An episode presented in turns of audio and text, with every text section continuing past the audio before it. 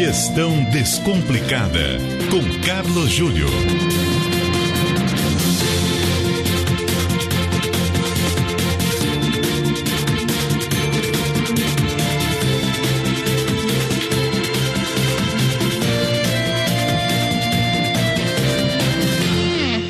Boa tarde, Carlos Júlio, tudo bem? Boa tarde, Cássia. Tudo ótimo comigo, espero que com você também, com o ouvinte também. Tá tudo certo por aqui. Ontem você começou a falar nesse horário a respeito de sucessão nas empresas. E você estava falando do peso da vaidade, do ego nos envolvidos. São mecanismos que às vezes tornam esse processo uma coisa não tão leve, não tão fluida como poderia ser. E parece que houve bastante repercussão em relação a isso, né, Júlio?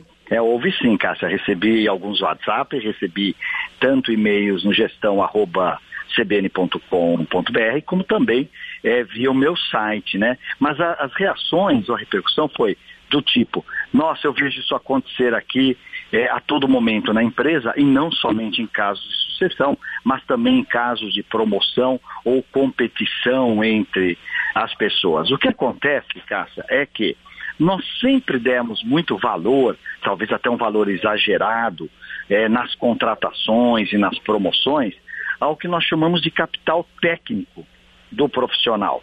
Esse capital técnico, por exemplo, nas contratações, é aquele peso que a gente dá ao currículo, não é? Não só qual é a sua formação acadêmica, mas muitas vezes em que escola você estudou, já vai separando ali meio os candidatos para uma reta final.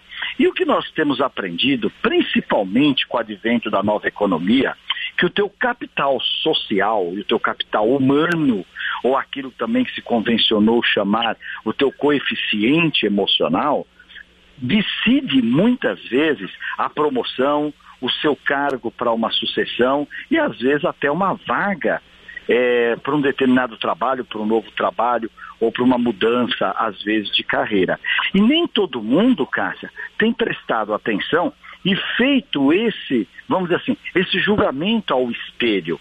Porque você sabe de uma coisa, é fácil você notar isso nas outras pessoas, mas a minha pergunta é: você com você, você com a sua consciência, você ao espelho, você consegue enxergar esses seus exageros muitas vezes na condução da sua vaidade ou do, do seu ego às vezes um pouquinho inflado demais. E aí eu recebo e-mails aqui hum. de que pedem inclusive para não se identificar, mas dizendo exatamente o seguinte: olha, o meu chefe aqui fica mais é, fora fazendo networking e, e, e palestras na associação do que aqui dentro. E coisas do tipo assim, puxa vida, olha, eu já quis promover aqui uma pessoa, mas fiquei morrendo de medo porque ele é muito pavão. Então você imagina você ser rotulado como pavão, em vez de ser rotulado como um profissional eficaz, eficiente, que atende bem cliente, que trabalha colaborativamente com a equipe, que respeita e é respeitado pelo time. Então o alerta aqui, que não é um alerta novo, né? Uhum. Se você quer realmente almejar uma posição de liderança, num processo sucessório qualquer, ou se você está desejando um novo cargo, uma nova posição, às vezes até uma mudança de carreira, olhe também para o lado do seu comportamento. E aí, Cássia, você sabe, né? Não basta você ser, você precisa mostrar que é. Eu tenho percebido nos meus relacionamentos, Cássia, não sei se tem acontecido com você, ah. mas, por exemplo, alguns profissionais que vão para um cargo um pouquinho mais alto na hierarquia da empresa, ele passa a não atender mais telefone, ele não responde o teu WhatsApp. Ah, é bem recorrente, viu?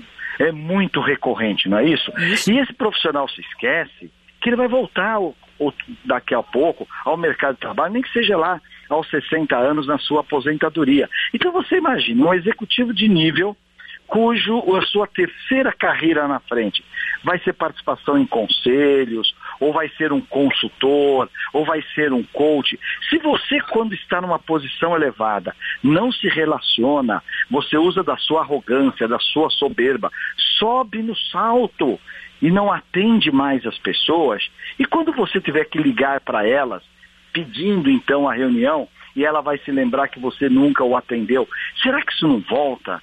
Para você? Será que humildade no patamar certo lidar com as pessoas, tratar a todos com respeito, independente da, da, da posição hierárquica. Será que esse não é o caminho, não para a mente das pessoas, mas para a mente e para os corações das pessoas? Um excelente convite para uma autoanálise aí, para as pessoas ficarem pensando sobre isso, esse equilíbrio entre o capital técnico e o social e o humano também, Júlia. Até a Exatamente. próxima. Então, até a próxima. Muito obrigado. Um forte abraço para você e para o ouvinte.